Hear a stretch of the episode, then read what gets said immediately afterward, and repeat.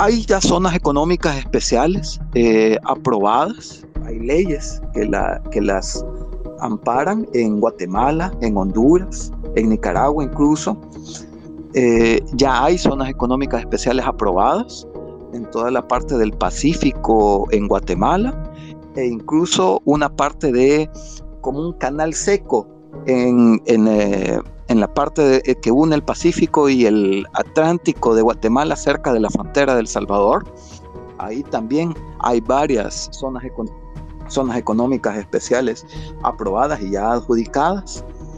También hay eh, zonas económicas especiales aprobadas en Honduras, sobre todo en la parte atlántica, la salida atlántica de, Honduras. Ahí también hay zonas económicas especiales aprobadas.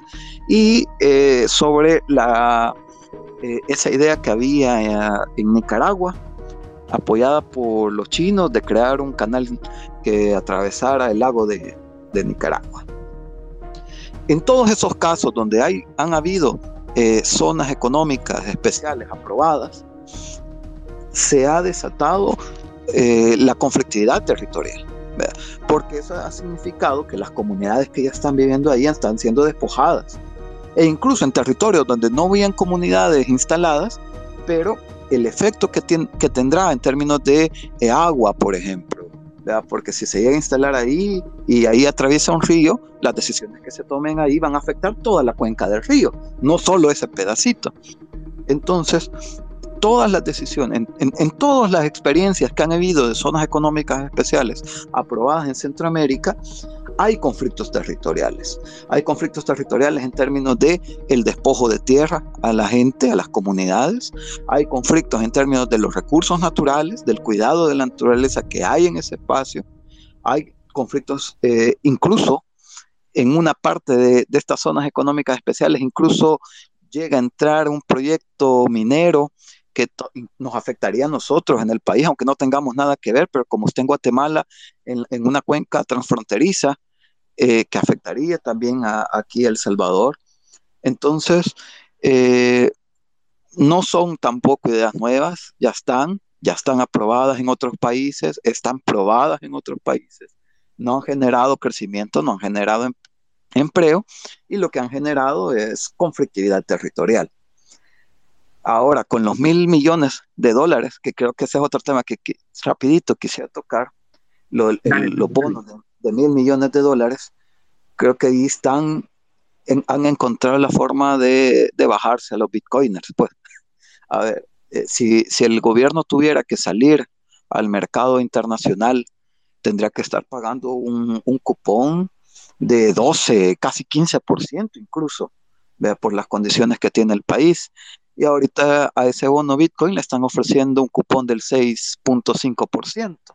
Entonces, eh, como gobierno básicamente le están bajando a, bitcoiners. Pero incluso eso significa que nos estarían poniendo una deuda de eh, que, no, que nos tocaría pagar 65 millones de dólares anuales en ese cupón para construirles esa ciudad para bitcoiners. Que ya vimos que los datos de otras experiencias nos dicen que tampoco es que van a generar empleo y desarrollo y todo lo que se promete. No, solo nos va a dejar una deuda. Y de nuevo, solo me hace recordar eh, ese capítulo de la historia que ya pasamos, ahí en el siglo XIX, cuando a través de la deuda se despojaron de, tierras al Salvador. Gracias, José Luis. Eh, yo también quería como poner de nuevo el, eh, como el tema, ¿verdad? de, cómo está pasando todo esto. Yo creo que al final son alertas, o sea, vemos el historial de estas empresas, vemos todo lo que está pasando. A, mí, me, a mí me genera un montón de ruido, ¿verdad? Darme cuenta de que todas estas empresas parecen ser un grupito que se han estado viendo desde hace mucho eh, y que están interesados en, en, velar por, por, por, por hacer crecer, qué sé yo, el valor del Bitcoin, sus inversiones eh, y, más bien parece, de nuevo, un acuerdo de un pequeño grupo que quiere llegar a tener eh, poder, ¿verdad? No, no, no otra cosa. Entonces es preocupante, ¿verdad? Más, más, más allá de, lo que se está vendiendo como, como desarrollo. Eh, y, llama particularmente la atención que esta propuesta es bien, así como la ley del Bitcoin, es bien monotemática. Eh, todavía la, la, propuesta de la zona que, eh, que se iba a hacer con los chinos, ¿verdad? Era un poco incluso más integral hasta en el tipo de industrias y las cosas que se iban a hacer, ¿verdad? Pero esto es como no, van a tener ahí un espacio con sus propias leyes, con su propio alcalde, con su propio, con, su, con sus propios mecanismos de, de, de, gobernanza eh, y nosotros no nos vamos a meter, ¿verdad? Entonces es, no sé, es un retroceso, o sea, se quiere vender un, un avance, o sea, se quiere vender un retroceso, o sea, porque es un retroceso, hay que decirlo, como que si fuera algo nuevo solo porque es, hay criptomonedas y blockchain en medio. Vaya, voy a comenzar a darle la palabra a los que entraron. Eh, Domingo desde el inicio ha estado ahí con la mano levantada, después Daniel, después acaba de entrar eh, Napoleón y déjenme ver ahí quiénes más están en cola para irles dando la palabra. Adelante, Domingo. Buenas noches, muchas gracias por, por proveer este tipo de espacios son realmente muy informativos. Bueno, primero quiero eh, presentarme, yo tengo algo de experiencia trabajando eh, con Bitcoin o con criptodivisas, quizás no necesariamente en el desarrollo, sino que en el área más de IT e infraestructura. Allá por 2018 tuve la experiencia de trabajar como ingeniero para un intercambio que ya no existe. Y ahí fue cuando me di cuenta de una práctica bien curiosa y bien deshonesta que se llama el wash trading. Wash trading se traduce como lavado comercial. ¿Y en qué consiste? Básicamente en que si yo tengo, por ejemplo, un Bitcoin y el Bitcoin ahorita digamos que vale 10 mil dólares y yo quiero vender ese Bitcoin más caro de lo que yo lo compré, eh, la tecnología de Bitcoin facilita crear wallets anónimas y bueno, no es exclusivo de Bitcoin, sino que es en general de todas las criptodivisas. Entonces, ¿qué sucede? Yo lo quiero vender más caro de lo que lo compré. Entonces, nada me impide crear una nueva billetera y este, vendérmelo a mí mismo. Eh, al menos esto se hace más que todo en intercambios no regulados. En fin, eh, ya quiero, yo me lo vendí a mí mismo, yo no gasté nada pero ya queda registrada una transacción en la blockchain. Entonces, eh, lo estoy súper simplificando, ¿verdad? Pero básicamente eso lo que implica es que estoy inflando artificialmente el precio y dando la impresión de que las transacciones con mi criptomoneda, sea Bitcoin, sea Ether o lo que sea, son mucho más populares y mucho más comunes de lo que realmente son. Y eso causa que el precio suba, porque la gente lo percibe como más valioso de lo que es y más popular de lo que realmente es. En combinación con el fraude de Tether, que aquí ya lo detallaron bastante bien, causa que el precio de las criptodivisas se dispare hacia arriba sin necesariamente estar respaldadas por el dinero real que tendría que haberse comerciado para que llegaran a ese precio, ¿no? Entonces, eventualmente, y esto es algo que ya ha pasado muchas veces, eh, la gente quiere vender, quiere vender sus bitcoins, quiere vender sus criptomonedas de cualquiera que sea, cuando el precio está alto. ¿Qué sucede cuando lo quieren vender? Se topan con que está bien difícil salir del mercado porque hay bien poca gente que paga el precio que el precio alto que tiene. Entonces toca venderlo más bajo y más bajo y más bajo hasta que eventualmente hay una oferta que sí, se, que sí pueda pagar, ¿verdad? Ya, entonces lo, lo vendo a un precio mucho menor del, mercado y el precio empieza a bajar y bajar y bajar y bajar. Eso se le llama un crash. Ya ha pasado muchas veces. No me acuerdo si ya por 2014 fue la primera vez que Bitcoin llegó a 20 mil dólares y luego cayó a menos de mil dólares, no me acuerdo realmente pero eh, eso ya ha pasado por lo menos tres veces en la historia. Ahorita estamos en un pico histórico de, del precio porque, bueno, por varios factores. En primer lugar, creo que Tether y las otras stablecoins que son similares a Tether eh, están inflando el precio emitiendo stablecoins, emitiendo tokens sin el respaldo real.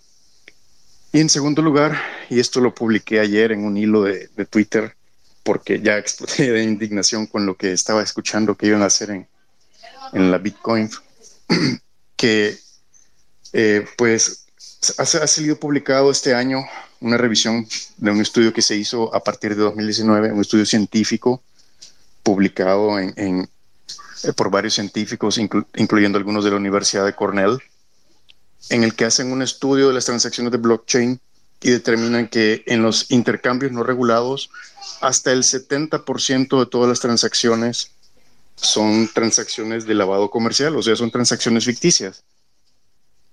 Entonces, eso mm, a cualquiera que tenga eh, Bitcoin o cualquier criptomoneda debería dejarlo muy preocupado, porque si el 70% de las transacciones de, de, estos intercambios, que son los más numerosos, casi que solo el 3% de todos los intercambios son regulados, para que tengan una idea, significa que cuando quieran vender grandes cantidades de Bitcoin o cuando quieran vender sus, sus, sus monedas, pues no, no, no, no van a poder venderlas al precio que quieren, que quieren realmente venderlas, al precio alto se va a desplomar el precio y mucha gente va a perder su dinero.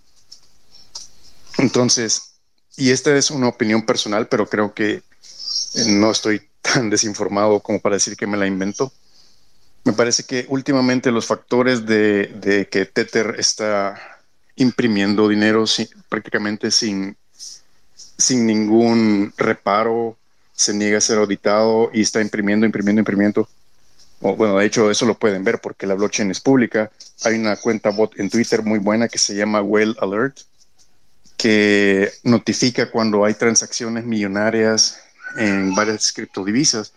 Y pues a cada rato se mira, bueno, de hecho hace un par de semanas, tres días de la semana imprimieron mil millones de Tether. O sea, en una semana, tres mil millones de dólares.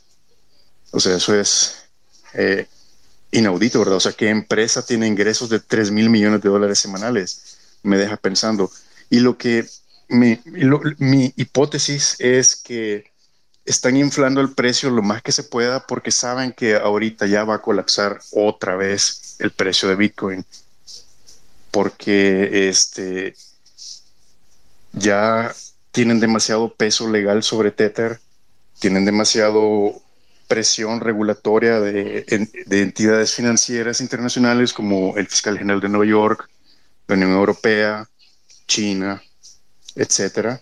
Entonces saben que al, menos la gente que tiene grandes cantidades de criptodivisas o que son dueños de empresas como Tether y Bitfinex, etcétera, saben que si no hacen el cash out ahorita, van a perder dinero. Y por eso es que están inflando el precio con todo. Gracias, Domingo. Eh, es, lo, eh, es, es, lo que les decía, que es súper interesante escuchar eh, justo de desarrolladores dentro, ¿verdad?, del, del sistema. Y yo creo que, miren, lo hemos visto en El Salvador y se los digo porque yo también conocí un, bueno, tengo un par de amigos que trabajaron como desarrolladores en esta plataforma, bueno, trabajaban para esta empresa que vendía esta plataforma de, de, inversiones Forex, ¿verdad? Y era el mismo esquema, ¿verdad? Inflar los precios, decirle a la gente que estaba funcionando, cuando en realidad no, no había, ¿verdad? Nada detrás de, de, de cómo es que se llama, de, de, esas transacciones, ¿verdad? Más que numeritos. Entonces, eh, yo creo que, y de nuevo, es una opinión muy personal y yo creo que lo vemos reflejado, ¿verdad? En la, en la industria, ¿verdad? Mercados sin regulación, hacen que los abusadores del mercado eh, pongan sus reglas y, terminen caos, ¿verdad? Eh, ok, voy a tratar de darles un orden más o menos como me acuerdo que entraron. Eh, estaba Daniel, de ahí Napo, de ahí... Uy, alguien se desconectó. Creo que José Luis se nos cayó. bueno, dale, Daniel, adelante. solo una cosita antes de que le dé Daniel quiero decirles que les he compartido todo lo que hemos estado hablando de Tether, les he compartido enlaces a los posts que son la fuente, así que pueden encontrarlos en el, eh, la sección superior del Space, donde se comparten los tweets. Adelante, Daniel. Adelante, Daniel. Bien, sobre sobre las relaciones empresariales, yo creo que es importante mencionar que no solo por lo trazado en este diagrama que se filtró hace, ¿qué? Meses, varios meses, sino que viendo el historial de todas estas personas que están involucradas en empresas o negocios alrededor del, mundo cripto, realmente nosotros podemos ubicar que la gente que más está metida en todo esto es ridículamente rica. Y, no solo viendo, viendo a Brock Pierce o, a otros involucrados, eh, hay estimaciones desde hace años que establece que entre el 90 o el 95% del, del, de la plata que se mueve en esto del criptomundo solo le pertenece al 4% de estos tipos ridículamente ricos. Eh, entonces, eso también nos da una idea de eh, lo, que, lo que esta gente busca.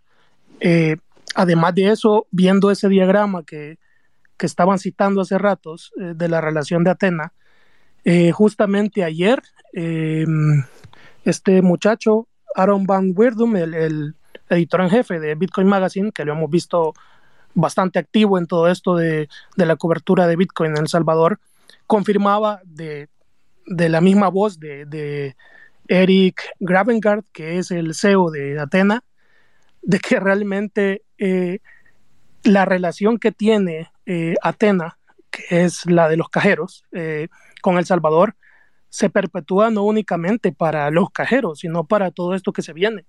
Eh, también la relación con Liquid, que ya estaban hablando, lo que implica la rapidez de las transacciones y todo eso. Entonces, si vemos ese diagrama, realmente ubicamos esto en su contexto, no como algo temporal o algo que sale, como mencionaba el presidente, que quería hacer un anuncio importante, pero no hallaba qué. O sea, realmente todo esto es un plan que se ha establecido con mucho cuidado según todos estos indicios y que no es una cosa tomada a la ligera.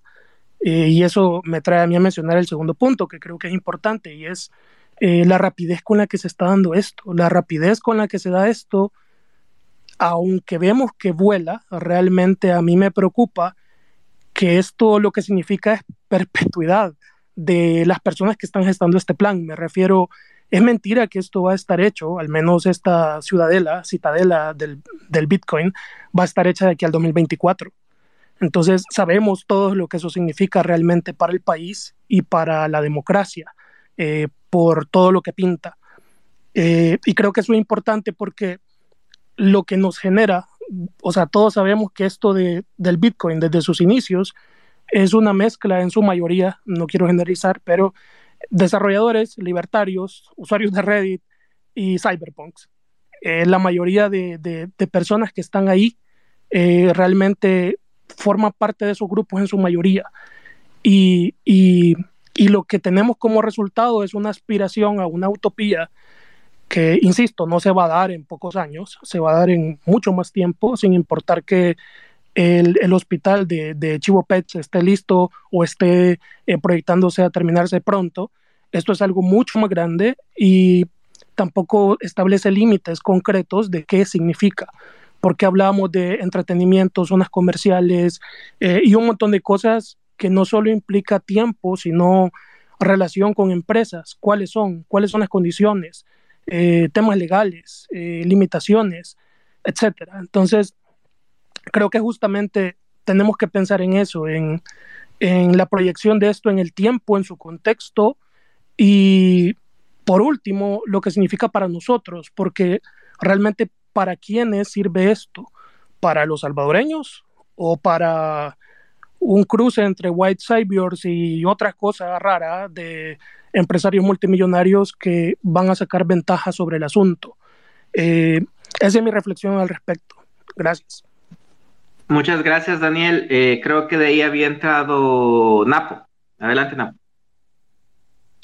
Hola, eh, buenas noches allá. Eh, gracias por la palabra. Qué chivo que estén haciendo este espacio. Yo solo quería hacer un comentario rápido, dándole seguimiento a lo que decía José Luis sobre las zonas económicas especiales. Yo recuerdo haber leído sobre esto ya hace varios años, quizás hace como unos 10 años, de un economista que se llamaba Paul Romer.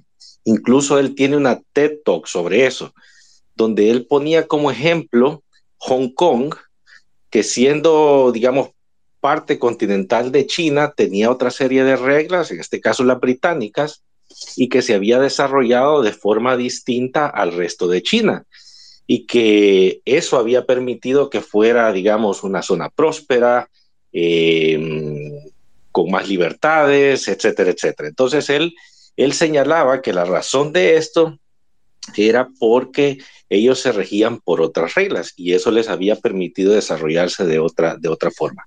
Paul Romer se llamaba el economista, creo que era de Stanford, no recuerdo bien, pero ahí estaba la TED A mí me llamó la atención eso.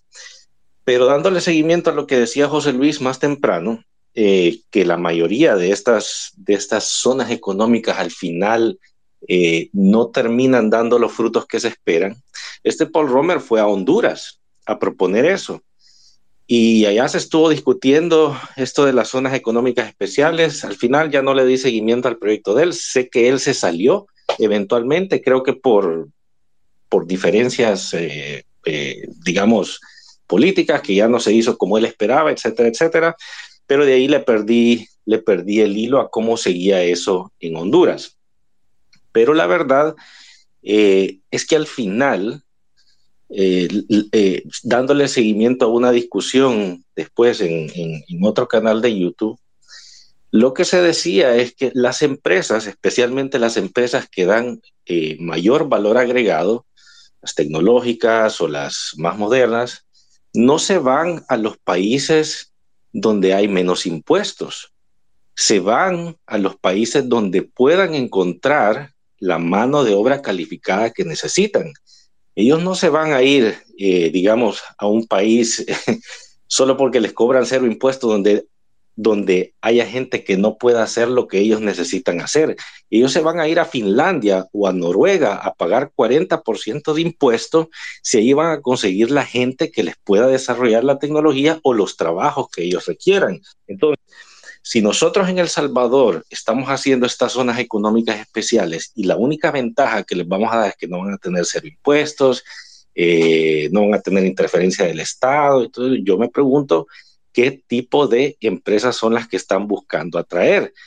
Eh, bueno, esto está también eh, girando alrededor del Bitcoin y bueno, como que, como que la idea es apostarle a todas estas empresas de Bitcoin, pero realmente yo no sé cuál es el valor agregado que van a ir a dar a estas zonas, a esta zona económica especial que le llaman Bitcoin. Y lo otro que no sé, y ahí tal vez eh, los economistas o quienes sepan más, es con qué se van a respaldar, eh, digamos, estos bonos, porque hasta donde entiendo, el bono, digamos, la promesa del bono está en base al crecimiento del precio del Bitcoin.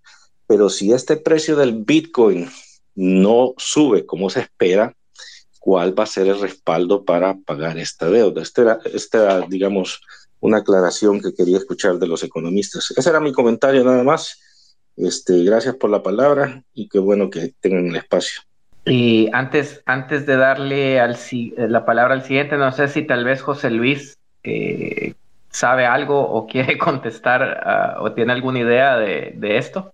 No, pues al final de la, la, deuda pública va a estar respaldada con, con los impuestos que pagamos y en todo caso, dependiendo de lo que se apruebe, porque de momento, si bien ha sido un anuncio eso de la ciudad, eh, tampoco hay ningún marco legal que lo ampare. Entonces, ahí tal vez podemos ir viendo también alguna, alguna cosa, pues, o sea, ya sea a través de los impuestos de los salvadoreños y salvadoreñas, que al final de cuentas ahí va a terminar cayendo como siempre, pero también tal vez puede ser que intenten respaldarlo a través de, de propiedades en, en, tierra o se inventan algún mecanismo no este de propiedades públicas no lo sé creo que aquí yo ya perdí perdí la, capacidad de, asombrarme.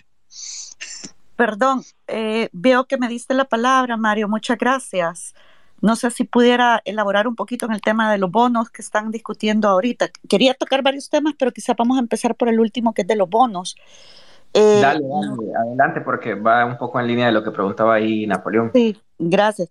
Los bonos son respaldados por la fe pública que eh, definitivamente eh, se supone, digámoslo así, o se presume que el Estado tiene.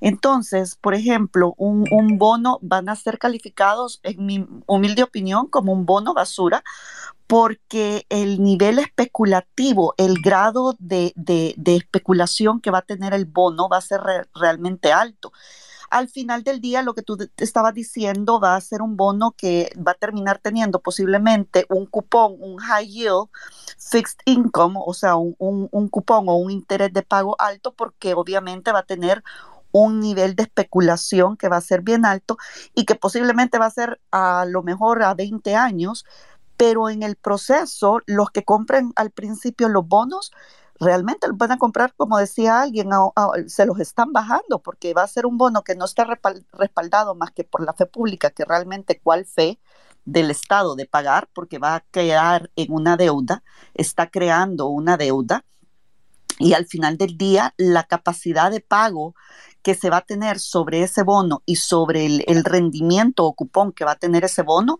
es sumamente especulativa. Entonces van a ser calificados como realmente junk bonds, que es lo que se conoce en Estados Unidos. Yo no creo, obviamente, ninguna calificadora de riesgo como Standards Poor's, eh, Moody's, nadie le va a dar eh, ningún, ninguna buena calificación, obviamente. Si los que están ahorita ya están por los suelos, hoy te puedes imaginar cómo van a llegar estos.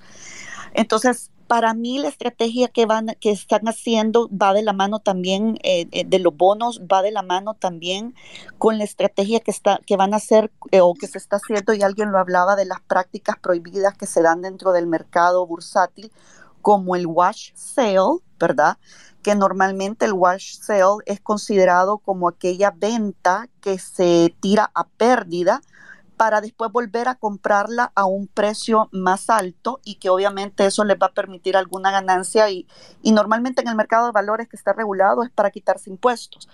Pero en el caso de estas monedas que no tienen ninguna regulación es simplemente para hacer una pump and dump, es decir, elevar el precio o, generar transacciones para después poderla votar también, generando una utilidad para quien está haciendo la práctica prohibida en, los mercados bursátiles como pump and dump.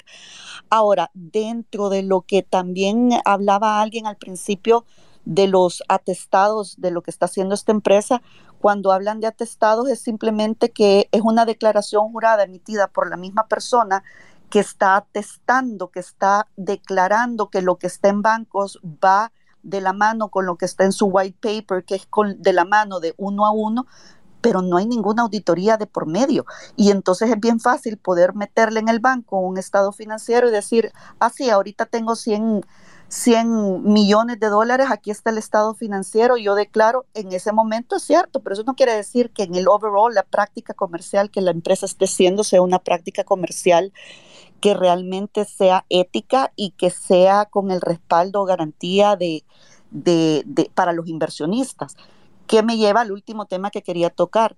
Alguien, el, el segundo expositor hablaba de, como muy bien decía, inversión. O sea, la criptomoneda es una inversión sumamente volátil, pero todo inversionista tiene que estar realmente de acuerdo en la volatilidad que está, el riesgo que está asumiendo, el tiempo que va a durar esa inversión, el, objetivo que tiene sobre esa inversión, pero sobre todo, cuando hablamos del riesgo, es la capacidad que va a tener de poder sobrellevar ese riesgo y ahí es donde la población en general no tiene esa capacidad, no tiene esa educación, no tiene ese conocimiento, pero sobre todo no nos engañemos, en nuestro país no tiene todavía la población en general la capacidad de poder entender que está asumiendo un riesgo.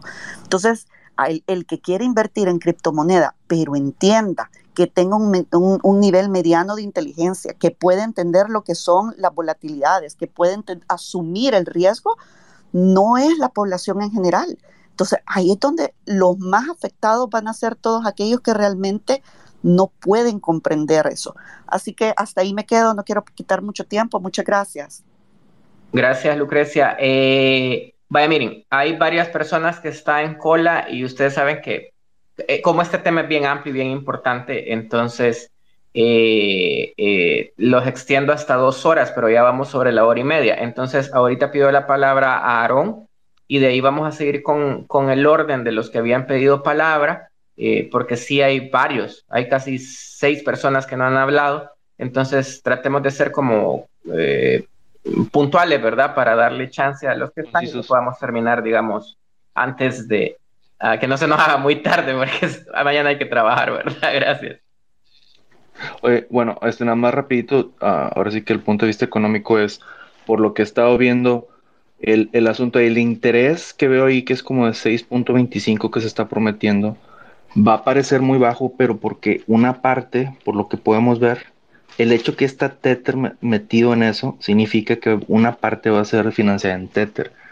Y aparte lo que están tratando de hacer es que, que los, vamos a decir, la comunidad Bitcoiner le preste dólares reales a, el, a este proyecto. Entonces, ahí donde, vayan viendo que, oye, no los bonos basuras deben de tener intereses más altos.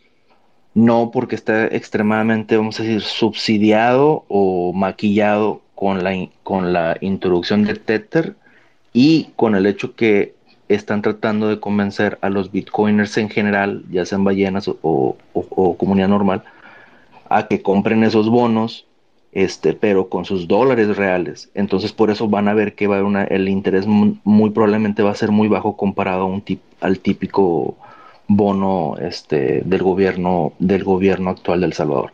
Esto nada más quiere para llamar, llamarles la atención a ese que, que, le echen un ojo a que va a haber, muy posiblemente va a haber un diferencial muy marcado entre el, entre el interés de un bono normal y el bono de esta de este proyecto específico. Muchas gracias. Gracias, Abrón. Eh, también me llama la atención que, el, que, el, mínimo de compra es relativamente bajo. Yo creo que va un poco en la línea de lo que, de lo que, de lo que mencionas, que la idea es convencer a, a la misma gente que ya está haciendo trading en las plataformas de comprarlo. O sea, esto me imagino que se emite el bono y va a aparecer en todos estos exchanges que, que trabajan sobre Liquid para promocionarlo así como promocionan cualquier otro token, cualquier otra criptomoneda que se, que se maneja dentro de sus sistemas. E, esa impresión me da personalmente. va a ser, eh, por un lado, va, va, a haber una porción que va a ser como un tipo token del gobierno salvadoreño que paga interés. Sí, este, de acuerdo, porque en el mercado cripto estamos los retailers, ¿verdad? Que somos los consumidores en el último eslabón, que el que trabaja ocho horas diarias, pero destina un poquito para comprar cripto. Entonces, el objetivo de que sea tan bajo el costo eh, para la inversión es que toda esta masa de inversionistas independientes, individuos, eh, aporten y compren Ok, eh, vaya, les voy a dar el orden y solo tratamos de mantenernos concisos para que podamos eh, cerrar no tan tarde, ¿verdad? Eh, iría The Matrix, Gustavo, uy, alguien se cayó, creo. The Matrix, Gustavo, Mariana y Roberto. Bueno, buenas noches. Aquí estamos nuevamente escuchándolos. Siempre es un gusto. Eh, antes que se me vaya a olvidar, le voy a, antes de mi comentario, le voy a dejar una pregunta a José Luis Magaña, que yo sé que José Luis Magaña está bien empapado de todos los temas económicos.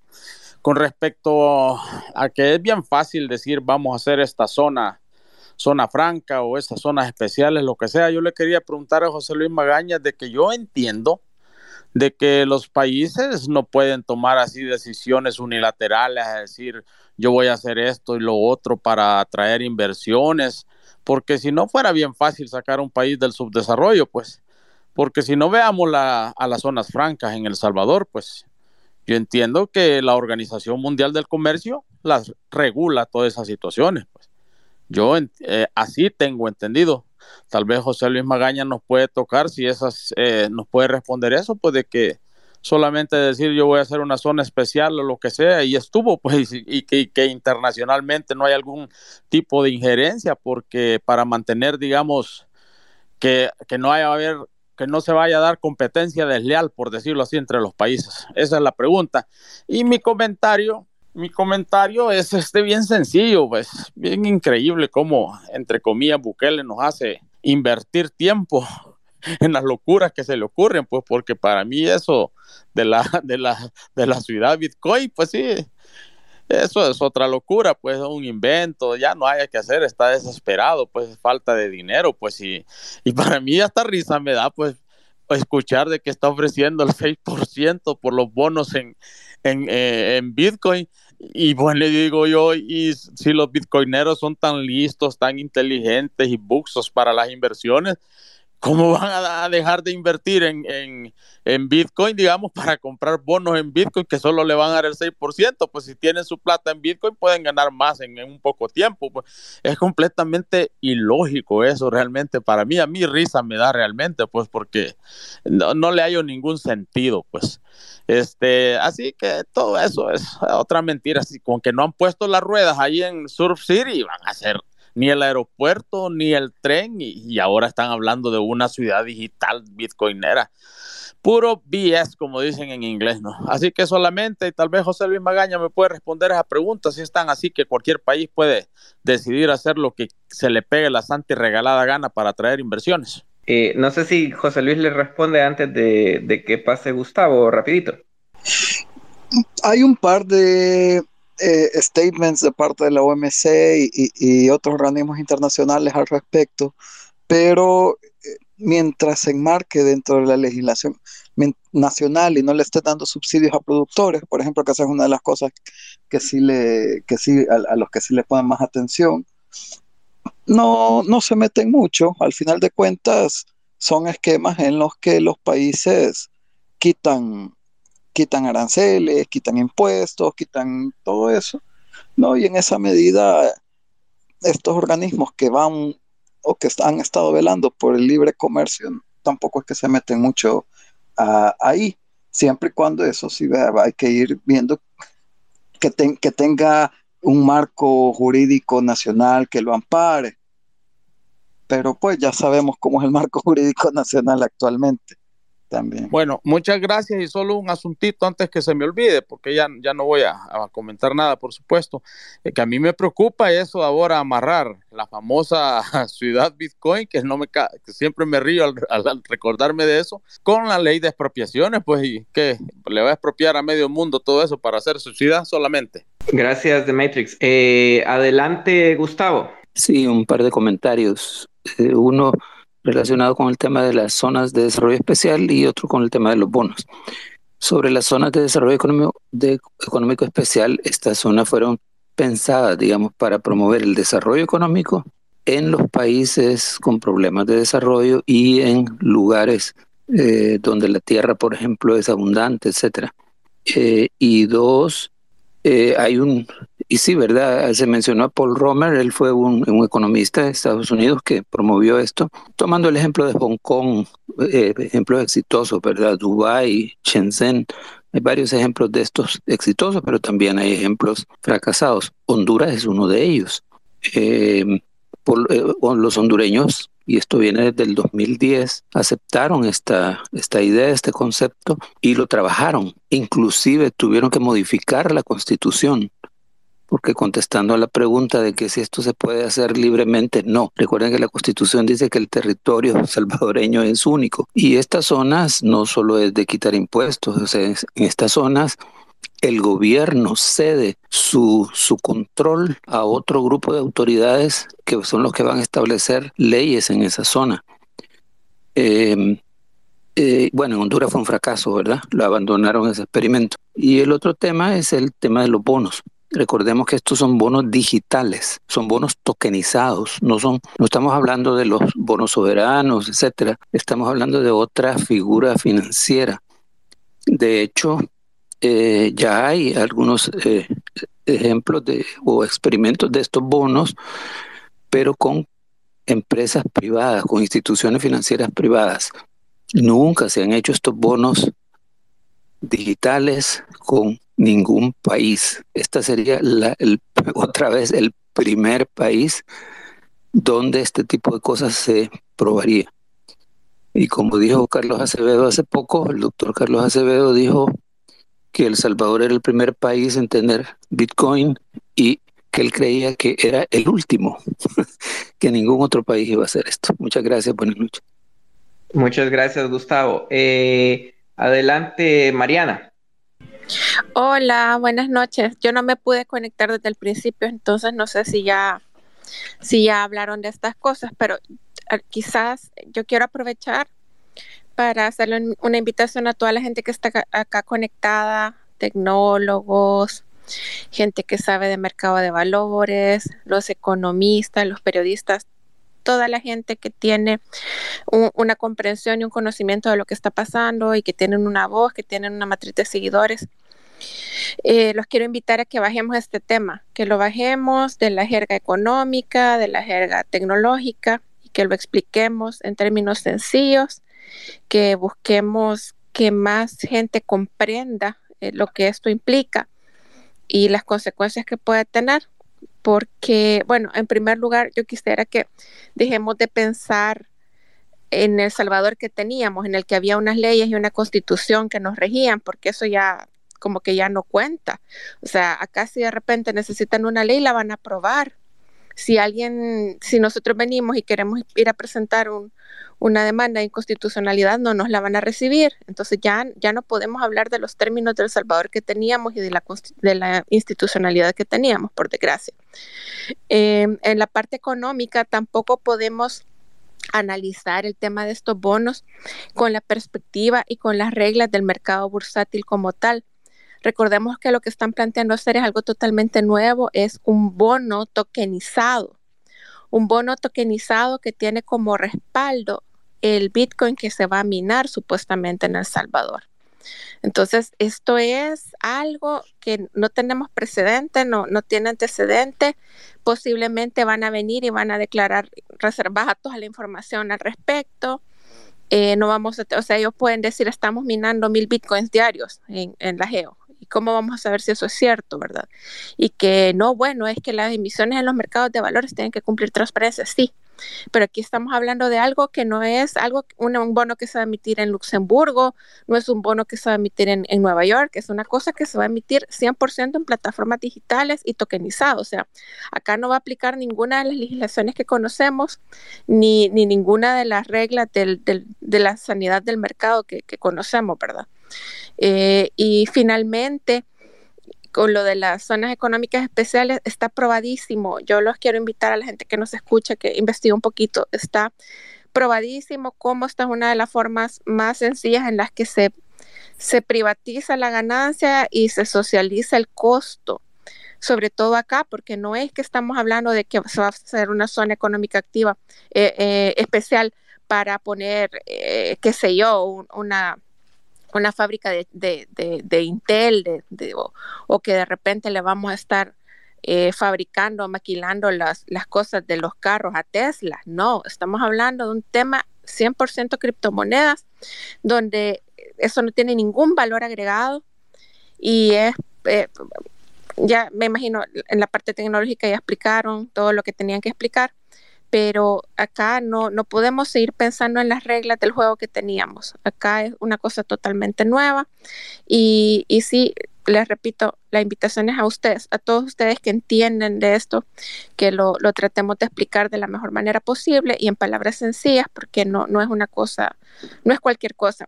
Esa emisión de deuda de mil millones es similar, bueno, es la misma cantidad que emitimos el año pasado.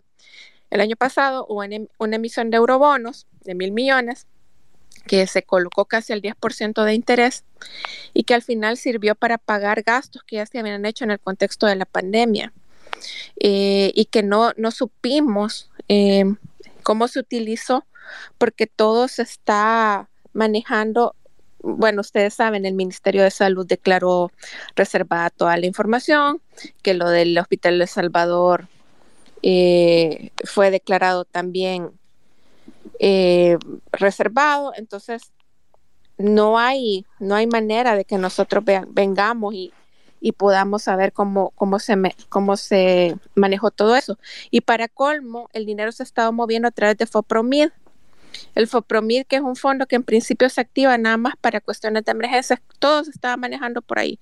Y ahí no hay manera de saber si se aplicó la CAP. La CAP valió valieron los temas de transparencia, valieron los temas de rendición de cuentas. Entonces sí creo yo que es una cosa bien grave porque como país estamos arrastrando un déficit como de 1.400 millones de dólares para terminar este año.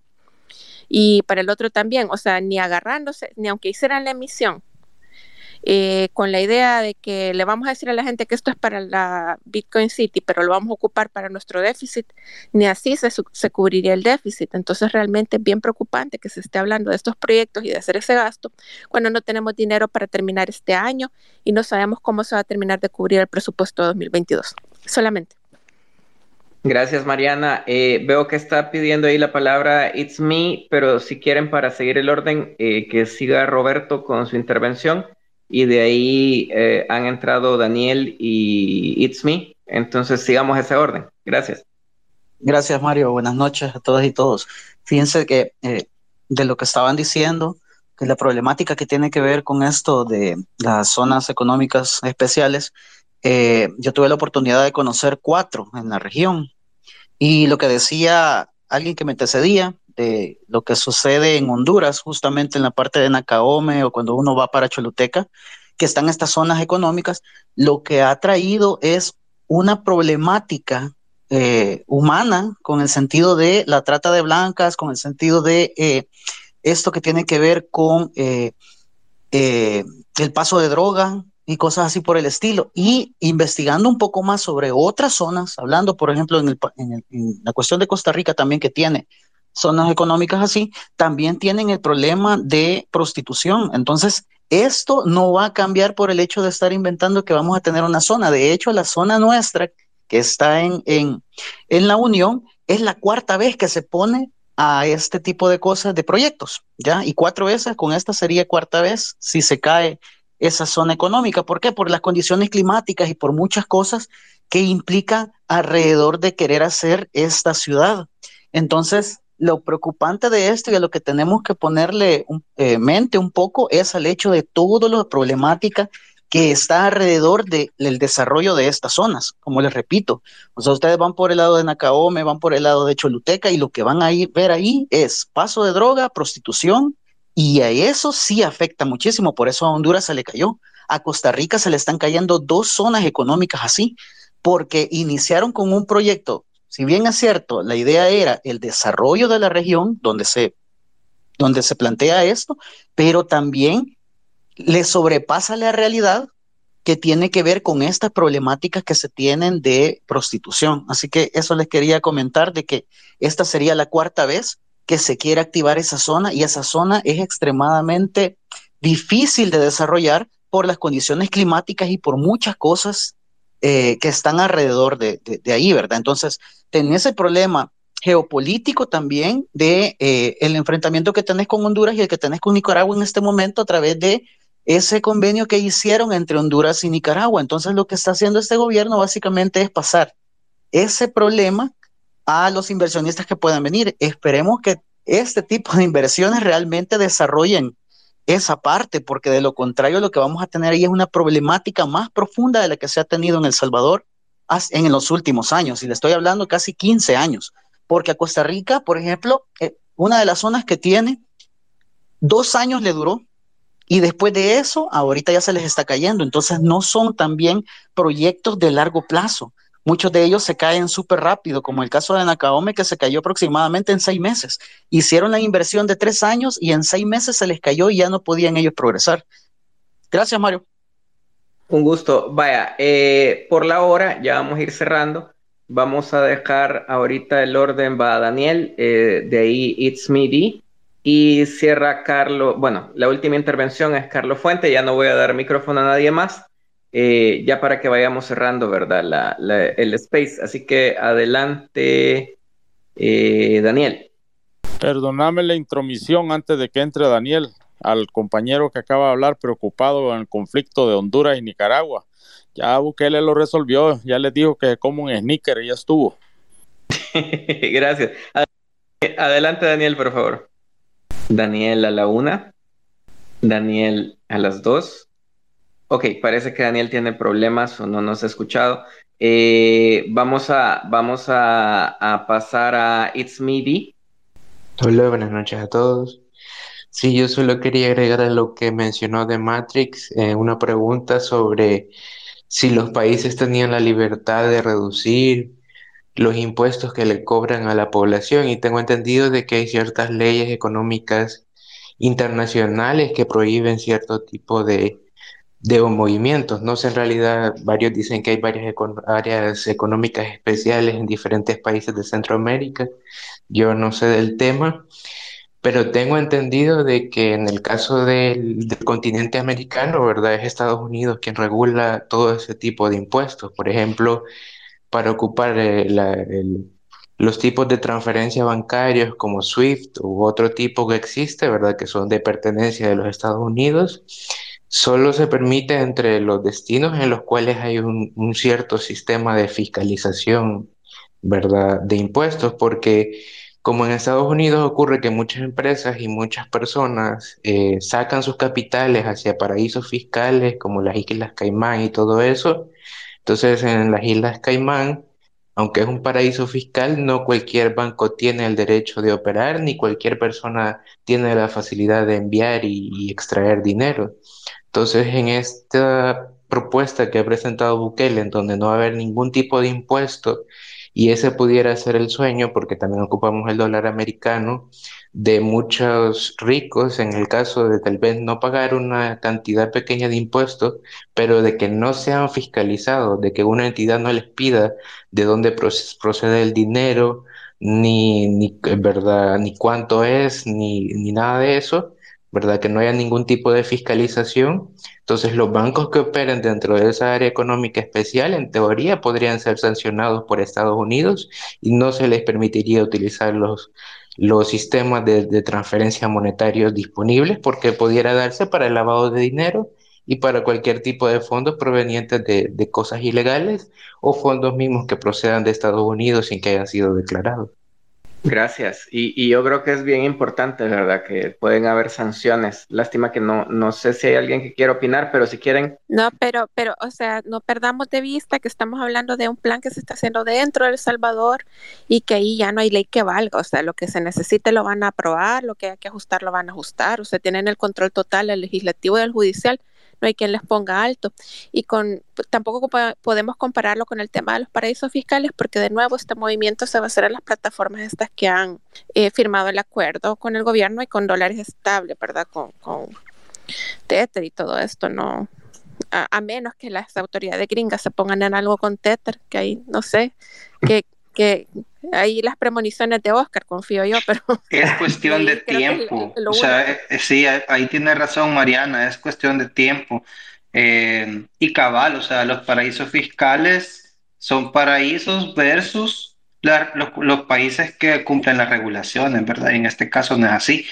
Eh, pero sí, 100% con Mariana. Suscríbanse a su, a su newsletter, que es súper eh, bueno y también tiene un podcast y tiene YouTube, ¿verdad, Mariana? Así que suscríbanse. gracias. No, pero yo solo quería agregar de que en el caso de estos bitcoiners, yo tengo entendido que el interés principal de ellos es cambiar sus criptomonedas a dólar, pero sin ser fiscalizados, porque hay muchas empresas que lavan activos a través de, lo, de la criptomoneda, cualquiera que sea, pero obviamente no la pueden cambiar a dólar. Mientras permanezca en el criptomundo, ¿verdad? Pueden moverla de manera anónima o de manera privada sin fiscalización, pero no la pueden utilizar. Y al punto de utilizarla, sí tienen que sacarla hacia un lado en el cual van a ser fiscalizados. Si lo regresan a su país, tienen que declarar esos impuestos y pagarlos. Pero en El Salvador tengo entendido de que ellos van a querer cambiarlo a dólar. Ahí pudiera estar el inconveniente. Fíjate que hay varias cosas ahí, ¿verdad? Eh, cualquier residente o ciudadano de los Estados Unidos tiene que reportar al IRS su income o ingresos a nivel global, no importa de qué país los haya em, captado. Y en el caso de que, vaya, le está ofreciéndole a los extranjeros que si invierten tres, tres Bitcoin en El Salvador, eh, les va a dar la ciudadanía o la residencia, no sé cómo está eso pero inclusive si hicieran eso, tendrían que renunciar a su ciudadanía estadounidense y todos los beneficios que eso le trae a esa, a esa persona, a ese ciudadano, valga la redundancia, para que ellos no tengan que reportar cualquier ingreso por venta de criptomoneda o por inversiones en El Salvador. Entonces, eh, quería aclarar ese punto, ¿verdad? Eh, de ahí, el hecho de ir a hacer efectivo tu criptomoneda de El Salvador completamente posible. Yo he hecho más de 100 pruebas en Chivo Wallet eh, y también otras pruebas con Mon Wallet y otras billeteras de cripto. Eh, y yo fui a un cajero Chivo con mi Mon Wallet, ¿verdad? Ya tenía un poquito de Bitcoin ahí y saqué mis 100 dólares del cajero. Entonces, eso debería de preocuparnos un montón porque cualquiera puede venir eh, con dinero que saber qué origen tuvo, ir a un eh, cajero chivo, poner un número de teléfono y que de hecho sea de paso, eh, dicho sea de paso, acepta números de teléfono internacionales y ahí puede sacar mil dólares diarios sin dar más detalles, solamente un número de teléfono y puedes usar una billetera eh, tercera, que no es Chivo Wallet, que tiene los controles de eh, anti-money laundering y de conocer tu cliente, ¿verdad? Porque la gente se registra con su documento único de identidad y el número de teléfono dentro de El Salvador. Entonces ahí tenés el segundo punto. Y me podrías recordar cuál es el tercer, el tercer punto. Ah, perdón, ya me acordé de que cuál es el interés de los bitcoiners. Bueno, el interés de los bitcoiners es que el precio del bitcoin suba que más personas inviertan en él, porque entre más personas lo compran, más sube el valor. Algunos se interesan en hacer hodl, o sea, holding o mantenerlo, hasta que el precio sea tan alto que ha superado por bastantes veces su inversión, 100x, 10x, etcétera, y entonces ahí van a realizar sus ganancias, ¿verdad? Eh, entonces, esos son uno de los intereses que los bitcoiners tienen. Y por eso es que la tasa de retorno que se ofrece inicialmente de 6.5, yo creo que no va a ser un gran atractivo, ¿verdad? Aunque dicen que dentro de 10 años va a retornar el 146%, pero no creo que nadie se espere 10 años para tener esa tasa de retorno. Gracias, Oscar. Bueno, vamos a dar la chance, la última intervención aquí a Carlos. Eh, la otra persona que, que, había pedido la palabra creo que tuvo problemas y se desconectó. Ya para ir cerrando, porque sí, ya, ya estamos sobre las dos horas. Eh, y creo que ha sido bastante bonito el space porque hemos eh, hablado, ¿verdad? El tema del, del, Bitcoin City versus la realidad desde distintas aristas, ¿verdad? Así que adelante, Carlos. Bueno, yo les voy a tocar ahorita la arista de la infraestructura. Carlos, perdón. El otro Carlos. Otro Carlos. Es Carlos. Ah, va, salud pues. perdón, perdón. no, dale, Carlos R. Eh... ¿Qué pasó? Primero Carlos Fuentes. Entonces... Ah, Carlos Fuentes. Ah, sí, perdón por la confusión, pero los dos van a poder hablar. Así que tres minutos, Carlos Fuentes, y luego va Carlos R. Cambiate el nombre, Carlos Fuentes. Adelante, Carlos Fuentes. Hablen, pues. Carlos Fuentes, adelante. Ah, yo creo que se le ha caído porque es el que está conectándose. Tenés suerte, Carlos. Bueno, dale. Démosle pues. No, es, es un tema que también tiene que caer en, en, este ámbito de hablar la realidad de Bitcoin City, ¿verdad? La infraestructura, o sea, literalmente, eh, si dentro de sus planes está que en dos años va a ser una ciudad de ese tipo, eso es literalmente imposible. No solo no tenemos la mano de obra eh, para realizarlo, sino que tampoco tenemos eh, literalmente los materiales para hacer un proyecto de esta magnitud en tan poco tiempo. Entonces creo que cabal es un comentario que hacían antes que es bien preocupante porque entonces ahí podemos ver un poco de las intenciones claras de que no se piensan ir, ¿verdad? Piensan ya un poco más de largo plazo si es que de verdad piensan hacerlo. Eh, un poquito de datos. Me, me, llama la atención de que el gobierno plantea de que va a ser una ciudad verde, sostenible, eh, y todo eso. Y dentro de su misma presentación dicen que solo van a tener un 10% de área verde, cuando la mayoría de eh, literatura sobre ciudades sostenibles eh, mantienen un por lo menos un 35% de área verde. otro dato que les tengo es de que si nosotros asumimos que esa imagen que ponen ellos de Bitcoin City, ese diseño circular, es a escala, y asumiendo la cuadra estándar, por decirlo así, la cuadra que todos caminamos nosotros, eh, tendría una extensión de 20 kilómetros cuadrados. Un radio, perdón, un diámetro sería de 5 kilómetros, eso es como ir del redondel más Ferrer hasta el Parque Cujatlán. Y tendría una demanda de, quiero ver, aquí tengo el cálculo, 6.000, sí, 6.120 eh, megavatios la capacidad instalada de la planta de Berlín son 109. o sea, que les vaya bien con eso, ¿verdad? Y lo otro que me llama también la atención es que según este radio que tendríamos de 5 kilómetros o 20 kilómetros cuadrados, eh, es incongruente también con esta idea que tienen de ciudad sostenible, pues esto haría que el 30, el 40%, perdón, de la ciudad esté en el área protegida del Golfo de Fonseca. Gracias, Carlos. O sea, no tiene ni pies ni cabeza. Eh, bueno, eh, lastimosamente el otro Carlos que nos había pedido la palabra se desconectó y, al parecer no, no, pudo hablar, pero ya nos pasamos de las dos horas, así que tal vez solo voy a dar unas pequeñas impresiones finales. Eh, yo creo que todo alrededor del tema de Bitcoin City, cuando se compara con la realidad, está lleno de un montón de advertencias, ¿verdad? Comenzamos hablando de eh, todas estas empresas que están involucradas, que no son santos de devoción de nadie, ¿verdad? Se han metido en un montón de problemas, tienen manejos poco transparentes, algunos tienen incluso investigaciones abiertas o han sido encontrar o, han tenido, ¿verdad?, que conciliar con eh, los entes reguladores por eh, esto mismo, ¿verdad?, la falta de transparencia, por no, eh, digamos, cumplir o, garantizar, ¿verdad?, que las declaraciones que dan son realmente se reflejan con la realidad.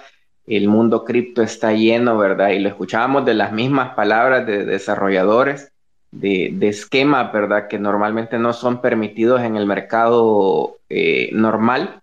Eh, tenemos esta forma de pensar de los bitcoiners que, que, combina, ¿verdad? Un poco estas ideas utópicas más eh, un pensamiento libertario radical, más algunas ideas que ya se han demostrado, ¿verdad? Que no necesariamente tienen, ¿verdad?, un impacto positivo para las comunidades. Entonces, eh, yo siempre digo, o sea, se, nos critica mucho de que tomamos una, una, una, posición negativa respecto a estas iniciativas, pero el problema es que eh, se presentan estas iniciativas, eh, los antecedentes de los involucrados de otras intervenciones similares y del entorno no son positivos. Entonces, uno lo que se imagina es que eh, el, proyecto en sí es alejado de la realidad, ya cuando se compara con datos,